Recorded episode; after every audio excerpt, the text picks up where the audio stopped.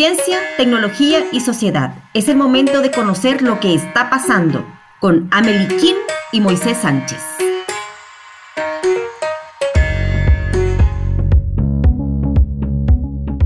Hola, hola, ¿cómo están? Bienvenidas y bienvenidos a nuestro podcast Está pasando. Es un espacio para conversar sobre los impactos de la ciencia, la tecnología y la medicina en nuestras vidas. Soy Amelie y es un gusto estar con ustedes. Y por acá, Moisés Sánchez. Hoy hablaremos sobre el impacto de la tecnología en la vida humana. Para hablar de ello, hoy conversaremos con Eduardo Benbeck, quien es ingeniero civil de la Universidad Católica de Chile con mención en astronomía. Trabajó en el telescopio VLT de Cerro Paranal, luego se especializó en diseño de telescopios e instrumentos en la Universidad de Arizona, donde cursó un máster y un doctorado en ciencias ópticas. Eh, Eduardo, bienvenido al podcast eh, Está pasando. Y obviamente la primera pregunta inevitable sobre tu trabajo en la NASA.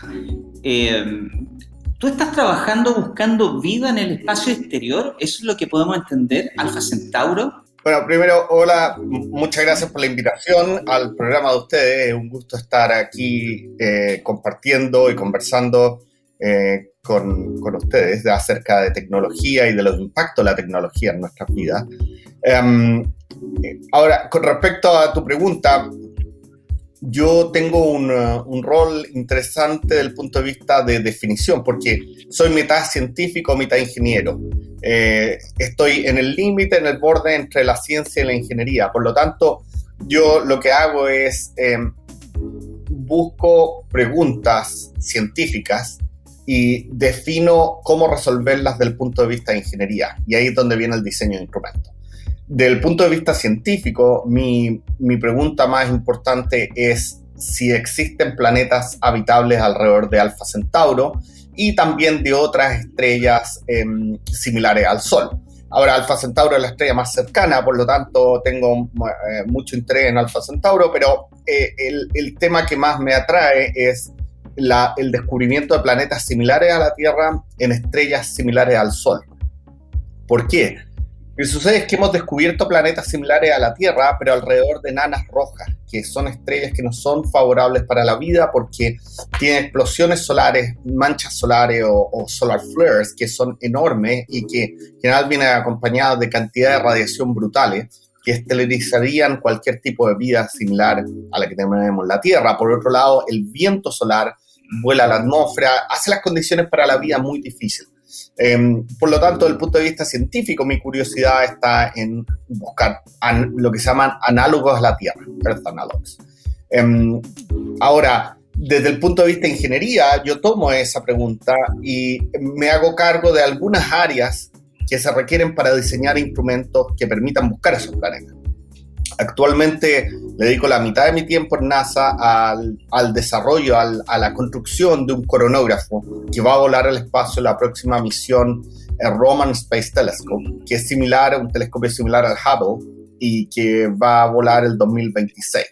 ¿ya? Y ese telescopio va a llevar un coronógrafo, que es un instrumento dedicado a buscar planetas eh, en, el, en la estrella cercana. Así que eso, ese es mi trabajo en, NASA y eso es un poco mi, rol. Bueno, si me permite el comentario, no, es imposible no, o sea, escucharte y no hacer la metáfora con Julio Verne, cuando él eh, desarrollaba todas esas tecnologías visionarias que permitirían viajar a la Luna, alrededor de la Luna, al centro de la Tierra. ¿Tú sientes que en tu formación y en tu historia de vida la ciencia ficción jugó un rol por ahí en la motivación a lo que estás haciendo hoy día? Eh, sí, pero menor. Yo creo que la principal motivación siempre ha sido la pasión por, la, por los fenómenos físicos, por la física fundamental.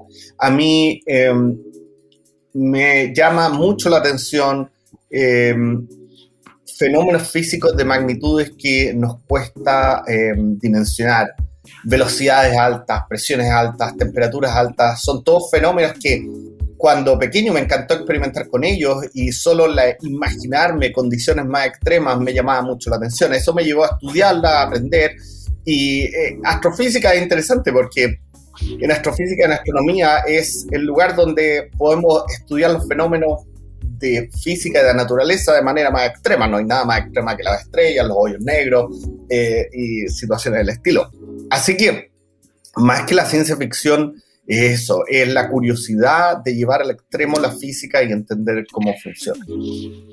Eduardo, te estás desempeñando en un ámbito de liderazgo a nivel tecnológico y sabemos que la NASA hace muchos desarrollos que se aplican también en otros ámbitos, eh, en otros sectores y a veces también en la vida cotidiana.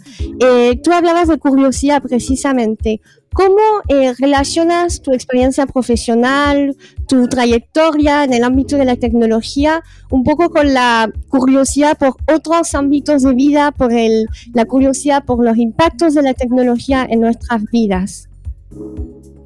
Eh, bueno, exactamente lo mismo, la misma curiosidad que tengo por, lo, por la forma extrema en las manifestaciones de fenómenos físicos, me pasa también con cosas como la inteligencia artificial y cómo la tecnología nos está impactando la vida, con el cambio climático. Realmente, yo creo que, al menos desde mi punto de vista, este tipo de fenómenos, ya sea de física, de tecnología, o de aprender de situaciones que no conocemos, me gatilla eh, mucho mi curiosidad. Ahora, desde el punto de vista del impacto de la tecnología en la vida de la gente, creo que he tenido una exposición, he sido un poco privilegiado desde el punto de vista de tener una exposición a la tecnología de punta dentro de NASA, y a los conceptos radicales que esperamos implementar en el futuro, en el futuro lejano, pero también he tenido esa misma exposición dentro de Silicon Valley y de las empresas más avanzadas que están liderando la tecnología. Entonces, cuando uno pone todo, observa eso día a día y lo pone todo eso junto, uno empieza a visualizar un futuro que mm, tiene cosas interesantes, cosas preocupantes y que, como te decía en una conversación anterior, Emilia, hay muchas elementos de esos que me quitan el sueño en la noche. Así que eh, es bien interesante conversar. Mencionaste ahí conceptos radicales. Me imagino que eh, desde tu experiencia y tus preocupaciones, eh, situaciones que están pasando hoy día con las redes sociales, con la monitorización a través de, de georreferenciaciones, Google, Waze, eh, e incluso algoritmos que usan aplicaciones como Tinder para buscar pareja, todo eso genera un escenario, ¿no? Cuando tú hablas de conceptos radicales, ¿te refieres a ese tipo de cambio o a cosas que van incluso más allá de eso? Eh, me refiero a, a todos los conceptos radicales. Mira, que en general toda esta, tanto NASA como las empresas, tienen áreas y secciones de para estudiar conceptos del futuro que son muy lejanos, que son primero en teoría. Y eh, uno está constantemente expuesto a, esa, a, ser reviewer, como revisor de gente que propone ideas, o uno mismo proponer ideas. Eh, te puedo contar del caso de NASA. NASA tiene una, un llamado a propuesta en el cual se buscan conceptos que puedan cambiar, que sean game changer, que puedan cambiar la manera que exploramos el universo, aunque sean muy, muy futuristas, lo único que se pide es que tengan, que no rompan las leyes de la física. Y, bueno, es un tema muy interesante, pero también conversando con gente, tú terminas hablando de esos temas en, cosas que no son de NASA, sino que también son de, del punto de vista de, de monitoreo, como tú mencionas. Entonces, a mí lo que lo que veo yo en todo este proceso es que como seres humanos vamos a ir perdiendo la relevancia de nuestra toma de decisión. Ojo que cuando digo relevancia no estoy diciendo capacidad. O sea, eh, eh, la, parte, la parte importante acá y en todo el resto de esta conversación les pido que, que, que siempre no piensen en el punto donde estamos ahora, sino que piensen en el cambio de 10 años atrás hasta ahora y tomen esa, esa tasa de cambio al futuro cuando conversemos estos temas, porque siempre lo que sucede es que la gente tiende a pensar, hoy no, pero todavía la inteligencia artificial no es capaz de hacer esto. Sí, pero mira de dónde viene 10 años atrás. Y si tú lo miras en todos los ámbitos de tecnología, la tecnología progresa. Entonces, mi, mi perspectiva en todo esto es que tú tienes una, sociedad en donde necesitamos cada vez más ser asistido por eh, inteligencia artificial o por algoritmos numéricos. Por lo tanto, lo que, lo que empieza a suceder es que empezamos a delegar nuestras capacidades a, en general ahora a la inteligencia artificial. Ahora, nuestra, nuestra delegación es en ámbitos muy angostos, que es donde la inteligencia artificial es extremadamente buena y no, nos supera. Por ejemplo, todo lo que estábamos hablando de, ir a, del tráfico. Si tú quieres ir a un lugar y estás atrasado, vas a tomar las recomendaciones de Google Maps porque te dice dónde hay un, dónde hay un taco, te va a predecir exacto la hora que va a llegar y a mí me sorprende lo bien que funciona. ¿eh? Porque hay veces que tú no puedes predecir si te va a quedar pegado en un semáforo o no, pero igual a pesar de eso siempre es capaz de, darte una hora de, de arribo muy precisa. Entonces, si bien uno como humano puede decidir no seguir las recomendaciones de, Google Maps, finalmente las tomas porque si no te vuelves menos competitivo con el resto de la sociedad que las está ocupando. Y eh, eso en un caso simple como Google Maps. Entonces, tú puedes decir, no, pero yo todavía tengo la decisión de ir donde quiera. Sí, pero de a poquito la decisión que es por dónde me iba. Típico uno conversa con su papá y te dice, no, mira, para ir para allá siempre hay que tomar Américo Vespucio, hay que tomar tal calle. Bueno, eso ya no, tú vas tomando tu decisión de qué ruta tomas, ya se la delegas al software. Eso mismo, y nuevamente, como te digo, es un detalle, es una capa muy angosta, pero eso mismo está pasando con la selección de parejas, con esta empresa Match.com, o no Tinder, pero empresas más, más que, que, te hacen una recomendación, que buscan una pareja para ti. Lo mismo, eh, toman, aprenden de ti, aprenden de las otras personas y base a una serie de criterios te hacen recomendaciones. ¿ya? Y lo que sucede es que como humanos nos perdemos en un mundo de información. Y al vernos perdidos en ese mundo de información, tomamos la recomendación del algoritmo. Entonces, si esto, estas capas de nuestra vida en las que tomamos la recomendación del algoritmo empiezan a aumentar, que es lo que está pasando, o sea, ustedes ven como cada vez hay más áreas en donde delegamos al algoritmo, nuestra toma de decisión va perdiendo relevancia. Cada vez más vamos dejando que estos algoritmos tomen decisiones por nosotros y nosotros mantenemos la ilusión de que tenemos el control total, pero de a poco lo vamos perdiendo. ¿Por qué? Porque esto, estos algoritmos controlan el contenido que tú lees el, eh, y por lo tanto va sesgando tu visión y va cambiando la manera en la que piensas. Esta pérdida de capacidad de tomar decisiones tiene que ver, y aquí te instalo en una conversación que es muy habitual en este tipo de temas, tiene que ver con alguna suerte de conspiración, la construcción de un gran hermano, la eh, reunión de las empresas tecnológicas con el fin de generar una situación de dominación respecto de la humanidad y controlar la economía mundial. ¿Hay algo de conspirativo detrás de esto o es que los algoritmos funcionan así automáticamente? E, esa es una pregunta súper interesante. No, mira, esa es la base de lo que, y de hecho iba para allá. No hay nada conspirativo desde mi punto de vista. Es simplemente optimización. Esto es simplemente un problema de optimización y que tú vas a ver que, que te lleva a esta situación. Y es que lo que está sucediendo es que todos están compitiendo por tu atención, ¿ok? Eso es lo que pasa en este minuto. las aplicaciones quieren tenerte más tiempo en su marketplace, quieren tenerte con la atención porque eso es lo que les permite generar dinero. Por lo tanto, sin ningún interés de maquinar, sin ninguna conspiración, estos algoritmos van a hacer lo que sea necesario porque son eh, eh, eh, algoritmos de inteligencia artificial, no son malintencionados, sino que simplemente son expertos en buscar todas las maneras posibles para lograr mantener tu atención ahí.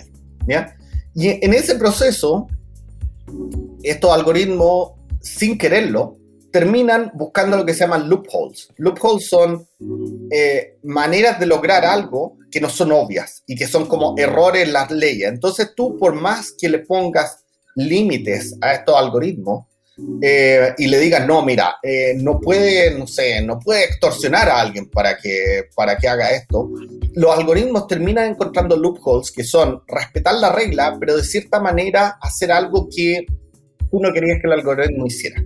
Y eso es porque es la definición de la inteligencia artificial. Es una técnica de trial and error donde se entrena y aprende con millones de datos, por lo tanto es capaz de pensar en situaciones que los humanos no somos capaces de pensar. Y así, de a poco, en este objetivo de lograr tu atención, estos algoritmos a veces terminan en situaciones que no son óptimas para nosotros, pero ciertamente terminan aprendiendo de ti y terminan eh, haciendo que tu capacidad de decisión se vuelva irrelevante, que tú le entregues tu capacidad de decisión al algoritmo y que tú mantengas la ilusión que tienes todo el control, cuando en realidad yo creo que es una ilusión que es cada vez más, más fuerte. No sé si responde tu pregunta. Sí, mira, Eduardo, eh, en relación a esto, tú hablabas mucho de competencia y estabas diciendo precisamente que eh, en un mundo donde la competencia es esencial y donde también las empresas compiten por nuestra atención, em, al final no nos quedan muchas opciones, sino la de tomar eh, o de seguir un poquito el camino que la tecnología nos está mostrando. pero paradójicamente, no, nos, convertimos en seres cada vez más pasivos, por lo que estás diciendo. Entonces ahí hay una tensión entre esta necesidad de ser cada vez más competitivos y por otro lado, eh, estar perdiendo la capacidad de poder tomar nuestras propias decisiones y elegir los caminos quizás más óptimos eh, desde un punto de vista humano, para decirlo de una forma.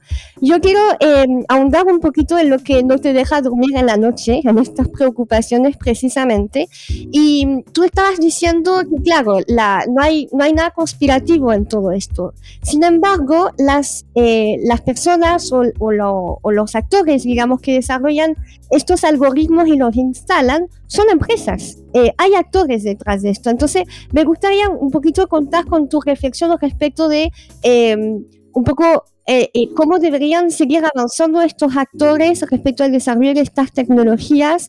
Eh, tú estás en un ámbito muy innovador y tú conoces, estás cercano a varias de estas empresas. Saber un poquito cómo ves la evolución de este mundo privado, considerando que ya sabemos cada vez más las consecuencias eventualmente negativas que puede tener esta tecnología.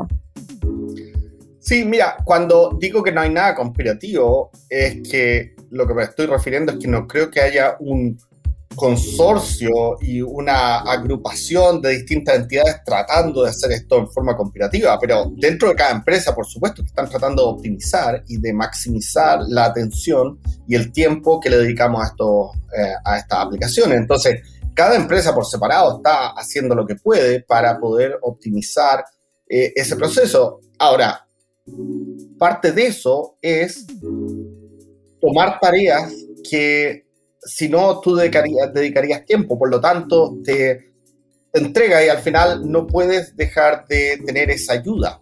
Eh, mira lo que sucede con Google Drive y con eh, Gmail.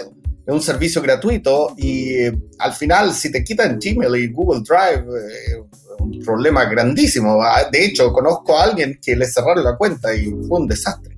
Entonces, de cierta manera, tú te vuelves dependiente, ¿ya? Y no solo eso, sino que imagínate que todo tu tráfico de email está siendo analizado y está aprendiendo de ti, está aprendiendo de todas las cosas que te pasan. Por lo tanto, eh, es una exposición enorme desde nuestro punto de vista exponer toda nuestra vida a, a, estos algoritmos. Y en un principio era muy básico, pero ahora con miles y miles de emails, eh, millones quizá, Em, llega un, momento en donde tu nivel de exposición es enorme. Ahora, ¿qué es lo que me, tú me preguntas, qué es lo que me quita el sueño? El problema que yo veo acá es que estas empresas están tratando, y no solo las empresas, al final todo el mundo, está tratando de maximizar tu atención. ¿Cómo logras eso? Prediciendo qué es lo que tú quieres. Si alguna, alguien es capaz de predecir lo que tú quieres y te lo ofrece, va a lograr tu atención. Por ejemplo, si Facebook te muestra notificaciones de alguien que a ti te importa, tú las vas a ver, vas a entrar al algoritmo. Si, si Facebook te muestra una notificación de alguien que no te interesa, no le vas a dar tiempo. Por lo tanto, todos estos algoritmos van a empezar a entender qué te importa, qué te preocupa, qué, ¿qué, ¿qué, te llama la atención? Y eso no de un punto de vista maquiavélico, sino que de un punto de vista de optimización, que es lo que hace el algoritmo, nada más. No es, no es con mala intención. Por lo tanto, también produce polarización, porque digamos que tú eres una persona que te interesa la política o que te molesta algún tema o algo, si el algoritmo te da más material que esté alineado con tu punto de vista, es satisfactorio, como que te da un candy, como que una reivindicación. Ah, sí, yo estoy en lo correcto, estos otros tipos están en lo equivocado. Y te produce una satisfacción y tú quieres ver más de ese contenido.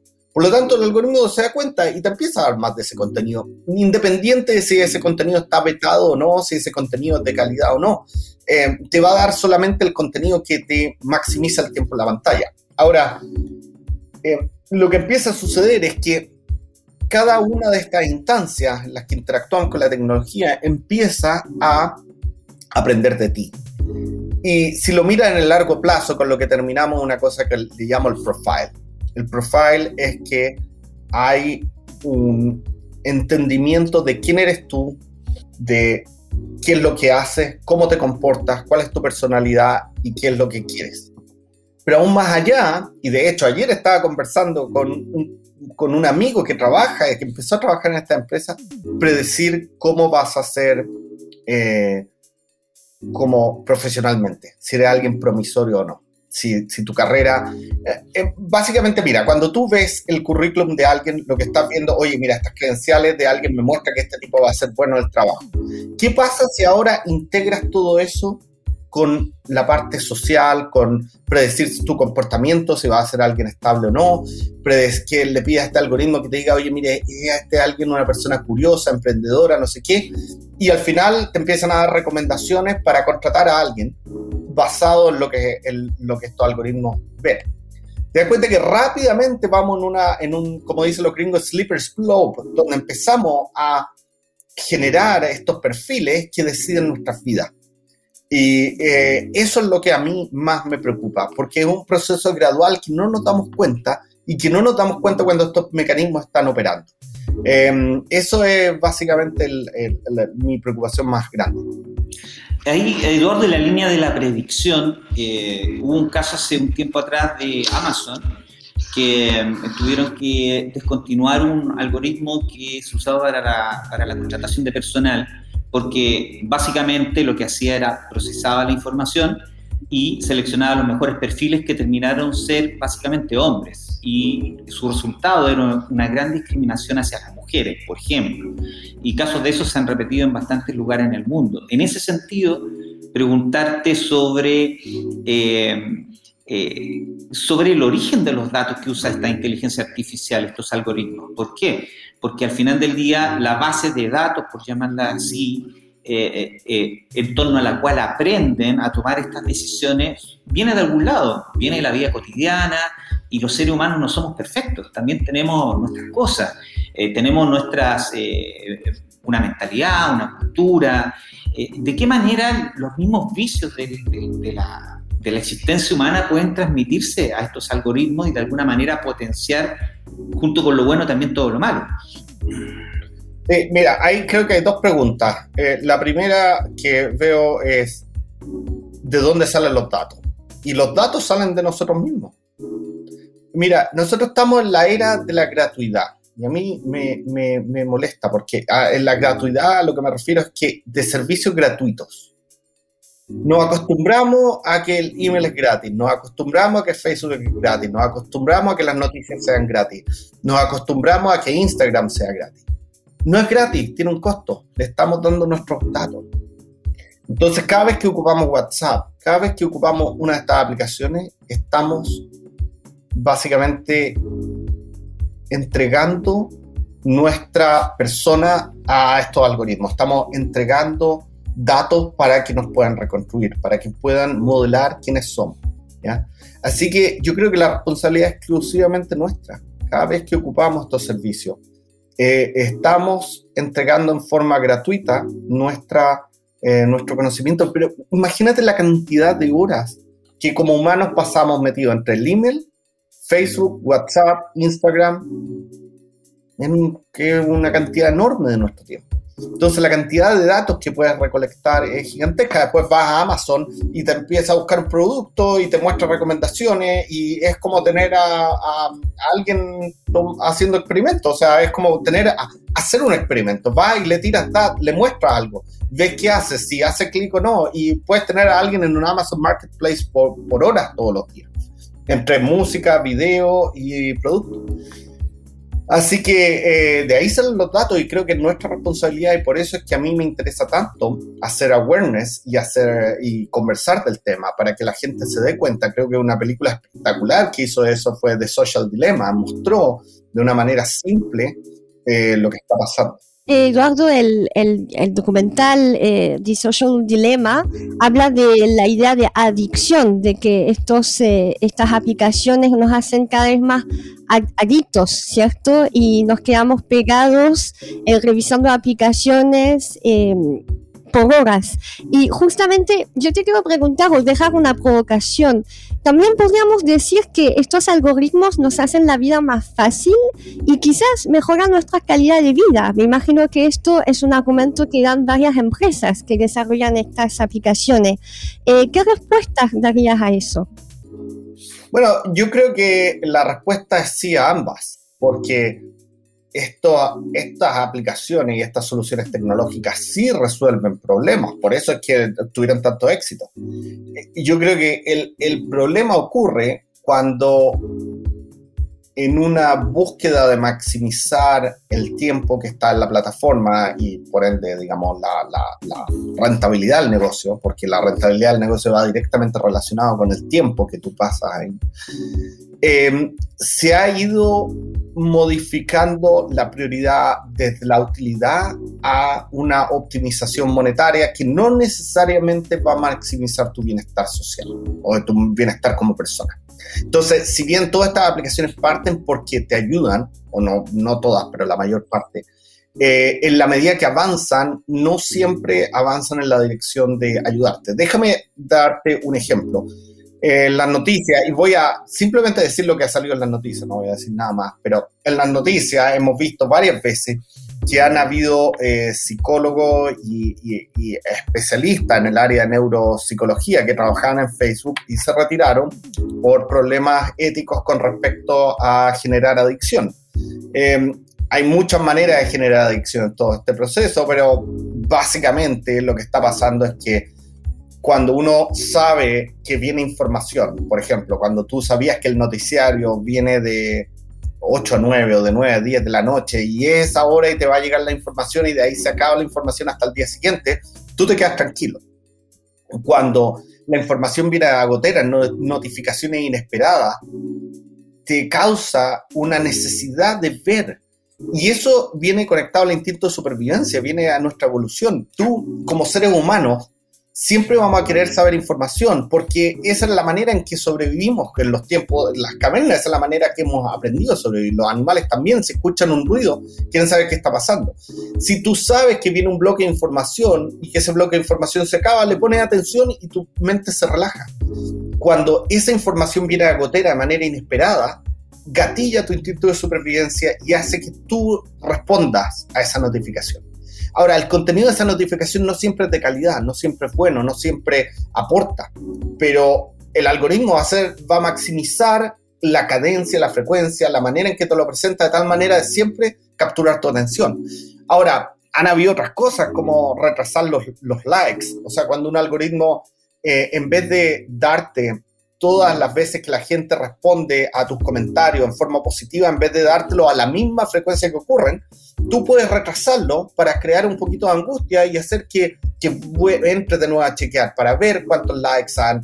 Y, mientras tú distribuyes esos likes de una manera más larga, tú puedes ver, eh, va a capturar la atención de la gente más. Entonces, todas esas variables están ahí para jugar con ellas y no necesariamente esa optimización va en la dirección de optimizar tu calidad de vida, sino que va, va, en otra dirección. Y justamente, Eduardo, em, al escucharte estaba pensando que estamos desarrollando un mundo sin derecho al error, ¿cierto? Con la llegada cada vez más masiva de la tecnología. Por un lado, eh, las aplicaciones, la tecnología nos invita a tomar los caminos más óptimos que Em, lo, que subentiende que eventualmente nos invita a no equivocarnos y, de una elegir los caminos correctos o supuestamente correctos. Y al otro lado tenemos estos algoritmos desarrollados por empresas, por personas, y la discusión está hoy en que estos algoritmos se podrían equivocar y justamente eh, la invitación es a que estén, sean cada vez más óptimos, cada vez más neutros y evitemos justamente esos errores generados. Entonces, yo te quiero preguntar em, si la idea de autoritarismo digital te hace sentido. Sí, absolutamente. Y, déjame volver un poquito atrás con lo que tú dijiste. Em, cuando tú dices que una sociedad donde los errores se reducen, y claro, absolutamente. Mira, tomemos el ejemplo de los, de los mapas que tú vas y ahora ya casi todo el mundo ocupa Google Maps para ir de un lado a otro, Waze o lo que sea. Y esos algoritmos te van a decir si hay un accidente. Por lo tanto, hace 10 años atrás o 15 años atrás, si tú decías, llega a un lugar atrasado y dice, oye, mira, vi un choque, no tenía cómo saber y me quedé ahí pegado, la gente lo va a entender.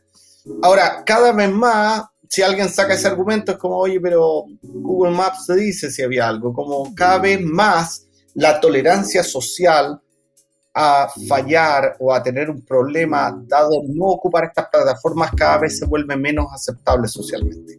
Y es gradual, no se nota, pero de a poco va cambiando y la expectativa del resto de la sociedad de, de que tú deberías tener un mejor performance, un rendimiento mejor en cualquier área, en llegar a la hora, lo que sea, está basado en que todo el mundo asume que puedes ocupar esa herramienta. Por lo tanto, si tú dices no, yo voy a seguir, no las voy a ocupar, te vuelve menos competitivo. Déjame ir en otro tema que es parecido, pero no es equivalente, es lo que es medicina. Cada vez más estas aplicaciones están buscando monitorear tu salud, ¿ya? Monitorear tu salud y eh, permitir conocer tus niveles de oxígeno con el Apple Watch y un montón de otras cosas que son críticas para un médico. En el fondo, tener monitoreo de un electrocardiograma y tu nivel de oxígeno permanente son datos impresionantes para un médico, que es lo que hace el Apple Watch.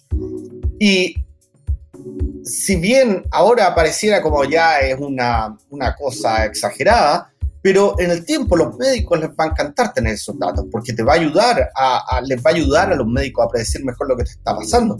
Por lo tanto, va a haber un incentivo a decir, oye, si tú no tienes el Apple Watch no te puedo ayudar o si tú no tienes estos datos, de, eh, eh, en realidad mi diagnóstico va a ser mucho peor. Y de esa manera, en la parte médica también cae en el sistema, porque tu calidad de servicios médicos va a bajar si es que no tomas la, la tecnología. Eh, ah, ¿Por qué? Porque el médico va a decir, oye, mira, mi diagnóstico no va a ser tan preciso si no tengo esos datos. No voy a poder predecir bien cómo ayudarte si es que no tengo esa información. Y va para allá va para allá. Por lo tanto, esta, esta sociedad sin errores o este, la búsqueda de reducir los errores es justamente el punto. Y la expectativa social de que esos errores no ocurran es lo que nos empuja y es, hace casi imposible hacer lo que en Estados Unidos dicen opt-out, como salirse del sistema. Ahora, con respecto a lo que tú dices de eh, cada vez mejor y optimizar, sí, pero con respecto a qué? ¿Qué es lo que estamos optimizando? Esa es la gran pregunta. ¿Estamos optimizando nuestra calidad de vida? ¿Cómo defines calidad de vida? ¿Qué es, realmente lo que estamos optimizando? En ese punto, Eduardo, eh, eh, justamente queríamos apuntar a eso. ¿Qué, ¿Qué, es lo que está optimizando el algoritmo, la tecnología? Eh, porque hay una suerte de reservorio de lo que desde la filosofía, la ciencia humana se ha considerado que es lo propiamente humano algunos le llaman el alma, algunos le llaman la creatividad, que de alguna forma se ve acorralada por todas estas herramientas que empiezan a tomar decisiones automatizadas. Y, algunos lo ven como una amenaza. La pregunta es, ¿la creatividad es el reservorio del humano? Eh, estoy pensando que existen aplicaciones y software hoy día que reproducen música, pintura a una calidad prácticamente casi igual al original. Eh, y, la pregunta es, ¿dónde queda lo propiamente humano en, ese sentido? ¿Estamos acorralados en una esquina de la habitación? Mira, de cierta manera yo diría que sí. Y eh, creo que eh, esto nos acorrala en un mundo un poco más aburrido. Déjame darte un ejemplo. A mí me encanta la fotografía. Y de repente voy, no sé, me paso una noche ahí tratando de sacar la foto de un cometa, o voy para ver la salida del sol y planifico, calculo, me salto reuniones para ir a ver la salida del sol enfrente al Golden Gate y poder sacar la foto perfecta. Soy chalado para el tema, ya me, me encanta. Pero últimamente ya me estoy frustrando porque da lo mismo las fotos y el esfuerzo que haga, siempre va a haber una foto mejor.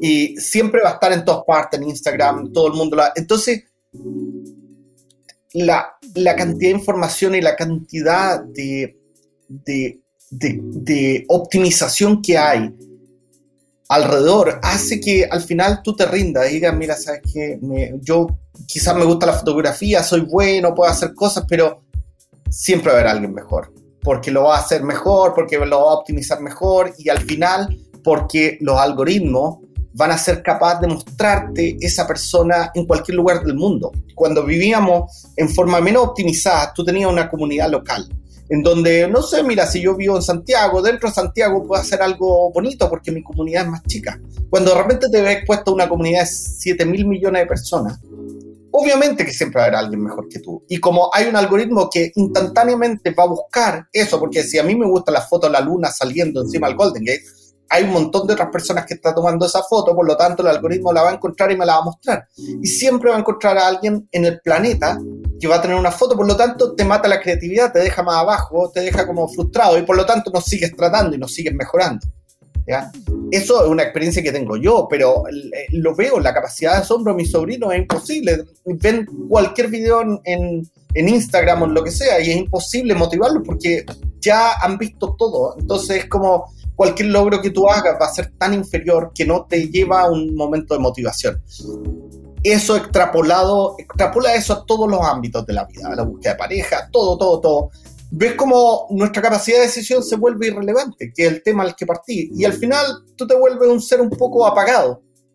Tienes tus necesidades cubiertas, pero un poco apagado. Feliz, no lo sé, depende cómo definamos la felicidad. Y acá quiero ir en un punto más. Lo más complejo es que a estos algoritmos tú le tienes que dar lo que se llama una función de mérito o algo que tienen que optimizar. Y tú puedes partir por cosas como maximizar el tiempo de la persona en la pantalla, eso es fácil. Después puedes, puedes seguir por algo un poco más complicado, optimizar la energía consumida y la cantidad del tiempo en la pantalla, ya, ok. Pero fíjate que lo más complicado de programar es optimizar la felicidad. Tú no tienes una manera de programar en un algoritmo que te haga feliz, porque es un concepto extremadamente complejo. Por lo tanto, vamos a terminar siempre en trampas o en condiciones que optimizan algo, pero te hacen miserable en otras áreas. Y para lograr que un algoritmo optimice tu felicidad, nos queda mucho camino por recorrer. Entonces mi preocupación es cómo pasamos por ese camino, cómo pasamos sin volvernos personas irrelevantes. Justamente, Eduardo, yo te iba a preguntar sobre la felicidad, pero lo, te adelantaste de forma muy pertinente. Justamente eh, me hace pensar que Quizás la felicidad no reside en ser los mejores, pero en nuestras sociedades hoy estamos entendiendo que tenemos que ser los mejores para ser felices, ¿cierto? Siempre estar al, top de la, de, en la cumbre, ¿no? El top de la cúpula.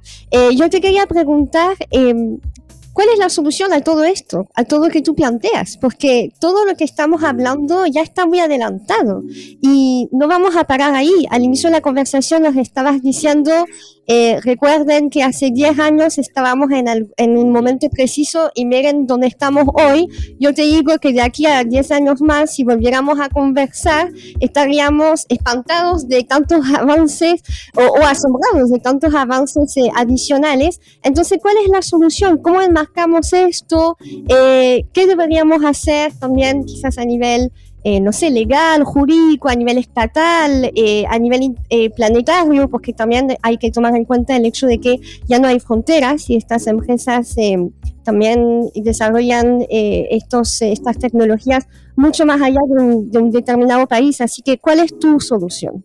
La verdad que cuando te digo es que me quita el sueño en la noche es porque no sé no sé cómo solucionar este problema, lo veo extremadamente difícil y creo que eh, no digo que no exista, pero no lo veo simple, no lo veo simple porque eh, la razón de que es muy difícil salirse del sistema, porque te vuelve eh, como un poco ermitaño, menos efectivo, te hace muy difícil salirte de la tecnología. Mira, yo siempre hago experimentos conmigo mismo.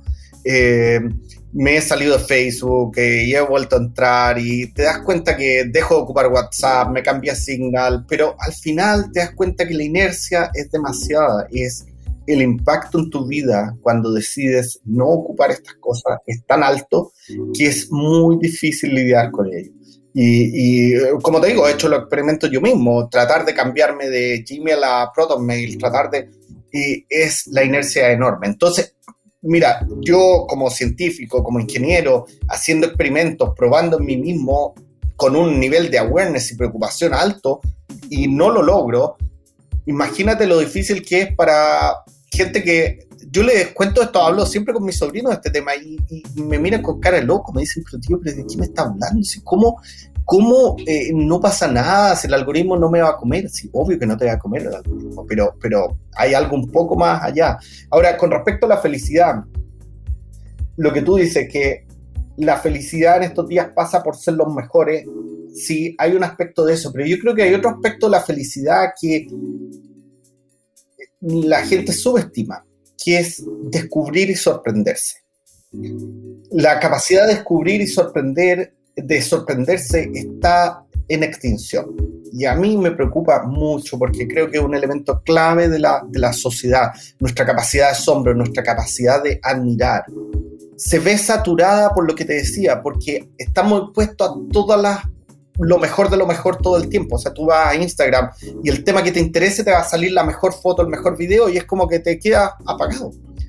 Déjame darte un ejemplo. ¿Te ha pasado alguna vez que vas de viaje a donde sea y tú te largas a caminar y descubres, encuentras un lugar famoso, encuentras algo que es espectacular por ti mismo porque simplemente te pusiste a explorar? Te da una satisfacción muy grande, mucho más que si tomas un tour y en ese tour te va mostrando, mira, aquí no sé qué, bla, bla, bla y tú como, ah, bonito, pero no te causa la misma satisfacción que descubrirlo por ti mismo. No te causa la misma satisfacción y la admiración que te produce el lugar que encontraste por ti mismo caminando en un proceso de prueba y error. ¿Por qué? Porque así evolucionamos los humanos. Los humanos evolucionamos en un proceso de prueba y error, fascinándonos con nuestros propios descubrimientos y eso es lo que nos da la energía para continuar como humanos, si nos dan todo y nos muestran todo, perdemos nuestra capacidad de asombro. Y esa es una clave en la felicidad. Desde mi punto de vista, la felicidad es algo subjetivo, así que solamente te puedo dar mi opinión. Em, así que eh, eh, ahí es donde, ¿cómo lo solucionamos? No sé. ¿Por qué estoy en este podcast hablando con ustedes? Porque quiero buscar una solución, pero no la tengo. Y creo que es una solución. La, la principal solución, creo, es conversarlo, porque de esa manera al menos nos damos cuenta. Conversarlo, Eduardo, desde el punto de vista de los pensadores, los filósofos, que de alguna manera han estado dando perspectivas sobre esto, pero en términos de dar pasos concretos, ¿tú crees que, por ejemplo, regular es una vía importante para esto? Por ejemplo, a través de acuerdos internacionales de derechos humanos, normas que establezcan límite al tráfico de nuestros datos personales o a las discriminaciones o secos que generan los algoritmos. ¿Crees que algo de eso podría ayudar? Sí, por supuesto. O sea, tiene que haber regulación como en todas las industrias, pero mira la historia. Cada industria eh, eh, termina en industria nueva, termina en un problema si es que no es regulada y una vez que es regulada llega a un estado estacionario donde, bueno, la cosa eh, es manejable. Esta es una industria nueva, muy radical, que no estamos acostumbrados los humanos a lidiar con. Y sí, obviamente, la pero creo que no es solo regulación, también viene por el autocontrol. También viene por el lado de que las personas se den cuenta del impacto. Es lo que te digo, cuando hablo con mis sobrinos, no, no aprecian el impacto que tienen. ¿ya? Por lo tanto, conversar y documentales como The Social Dilemma creo que tienen un aspecto muy positivo. Mira, yo después de ese, después de ese documental por primera vez vi mucha gente que dijo, oh, alarma, ¿cachai? O sea, no es para tanto, pero igual lo vieron el problema. Entonces, este podcast, eh, conversar con la gente, no los filósofos, deja a los filósofos de lado, porque si bien los filósofos están lo correcto, pero eh, aquí tenemos que hacer un trabajo táctico, puerta a puerta, hablar con cada persona. Entonces, eh, creo que elementos como este podcast, como Social Dilemma, conversar con la gente es esencial porque así podemos recolectar lo que como sociedad nos hace feliz y entender en qué área nos está afectando. Solamente agradecerte por, eh, por haber eh, conversado con nosotros. Estamos realmente eh, muy interesados en los puntos que nos dejaste y yo personalmente me quedo con esta idea de generar conciencia, que como bien dijiste es el propósito de este podcast, y generar conciencia entre todas las personas, no solo en distintos ámbitos, por ejemplo en el ámbito académico, en el ámbito intelectual. Tú lo dijiste muy bien, tenemos que conversar, hacer puesta a puesta, eh, generar un diálogo en torno a esto, los documentales que tú mencionaste también ayudan a este propósito y creo que tú hiciste eh, tremendos aportes, nos dejaste muchas preocupaciones, necesitamos ahora ir pensando en conjunto las soluciones, pero muchísimas gracias por tu participación y eh, de todas formas seguiremos en contacto, interesados en un poquito en seguir la conversación contigo más adelante. Muchas gracias. Muchas gracias, Eduardo. De nada, ha sido un gusto conversar con ustedes y bueno, espero que en el futuro conversemos de nuevo y veamos cómo, cómo sigue evolucionando esto. De todas formas, hasta la próxima. Bye bye.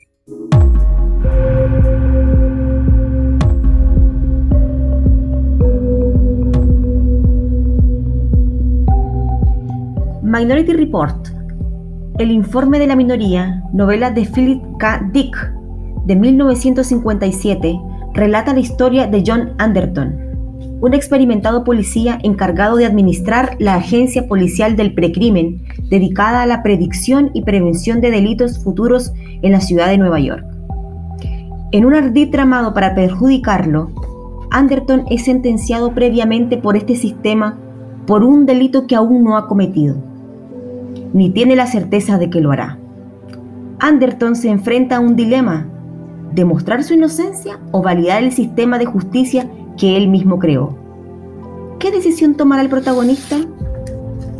El relato plantea una profunda reflexión sobre la libertad y la autodeterminación a partir del dilema planteado a este policía del precrimen. Si se pudiera leer los datos mentales de alguien y así detenerlos antes de que cometiera un delito, ¿sería yo quien decida por las acciones que realizo? Una posible respuesta es que sea una persona o una máquina el próximo gran manipulador de todo lo humano. Y eso no es lejano de que pueda ocurrir.